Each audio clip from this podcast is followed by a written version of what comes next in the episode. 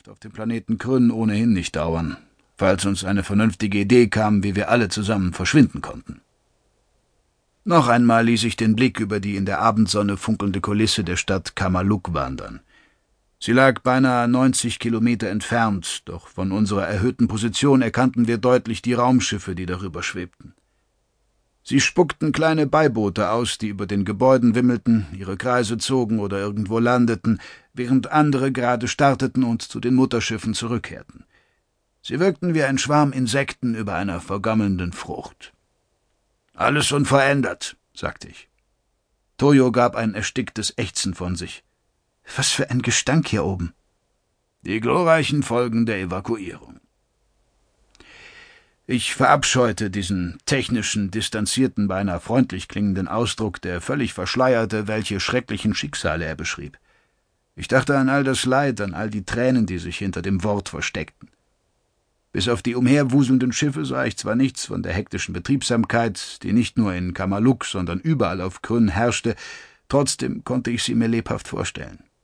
Landwirte ließen die nur teilweise eingebrachte Haroggenernte auf den Äckern liegen wo die kopfgroßen hellroten Erdknollen innerhalb eines Tages verfaulten und diesen allgegenwärtigen, penetrant süßlichen Geruch verströmten.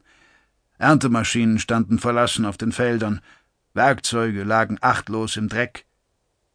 Familien verloren ihre Heimat, den Großteil ihres Hab und Gut, ihre Wurzeln. Sie wandten sich von einem Leben ab, zu dem sie wahrscheinlich nie zurückkehren würden. Kinder weinten vor Angst, weil sie nicht begriffen, was vor sich ging und warum die Soldaten und Roboter sie in die Beiboote und von dort in die Rettungsschiffe trieben, wo sie zusammengepfercht ausharren mussten, bis sie in ein Zwischenlager kamen. Eltern standen unter Schock, waren abwechselnd reizbar, lethargisch oder verzweifelt, weil sie es nur zu gut begriffen. Und das alles wegen dieses sonderbaren Raumschiffs, das einige Kilometer außerhalb von Kamaluk über den Feldern schwebte, wie ein monströses, tiefblaues, liegendes Ei. Wenn du mich fragst, sagte ich, übertreibt der Tamaron damit, den gesamten Planeten räumen zu lassen. Das Schiff ist seit einigen Tagen nicht mehr gewachsen. Toyo sah mich von der Seite an, und ich glaubte, ihren bösen Blick zu spüren. Der Magan weiß sehr genau, was er tut. Ja, er zerstört die Leben von Millionen Tefrodern wegen einer Gefahr, die so groß nicht zu sein scheint. Und darüber hinaus ruiniert er unsere Tarnexistenz. Ich sprach es nicht aus. Wenn es um Vetris Molaut ging, ließ ich mich mit meiner Frau besser auf keine Diskussion ein.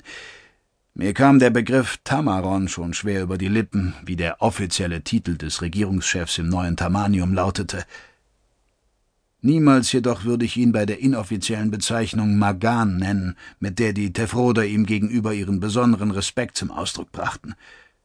Für mich blieb Magan der Titel der Meister der Insel, und größere Verbrecher hatte ich kaum jemals kennengelernt. Daran änderte auch nichts, dass ich seit zwei Jahren vorgab, ein Tefroder zu sein. Im Gegensatz zu Toyo verehrte ich Vetris Molaut nicht. Alles andere als das.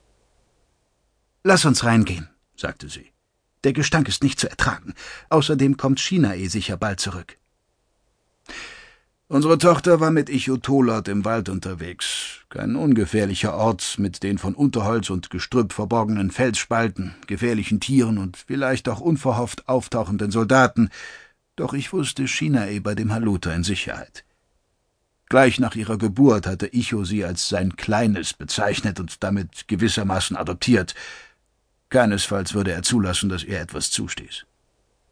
Trotzdem behagte es uns nicht, dass sie in einem unbeobachteten Moment auf der schrägen, nur durch ein lächerliches Geländer gesicherten Aussichtsplattform herumstromern könnte. Deshalb gingen wir selbst nur hinaus, wenn sie nicht in der Nähe war. Seit einigen Tagen benutzten wir die oberste Ebene des Turms nun als Unterschlupf. Einerseits bot sie den besten Blick über die Umgebung. Der Wald, das Kloster, etwas abseits die Hallen und Sektoren der mechanischen Stadt und die Gebäude der Wohnstadt, all das lag uns zu Füßen. Andererseits befand sich in der mittleren Turmebene, also nur 40 Meter unter uns, der Eingang zur Breviatur. Falls alle Stricke rissen, konnten wir über sie vor anrückenden Soldaten in die Stadt aller Orten fliehen. Wenn es dabei nur nicht dieses klitzekleine Problem gäbe. Komm schon, holte mich Toyos Stimme aus den Gedanken. Wir gingen ins Innere des Turms.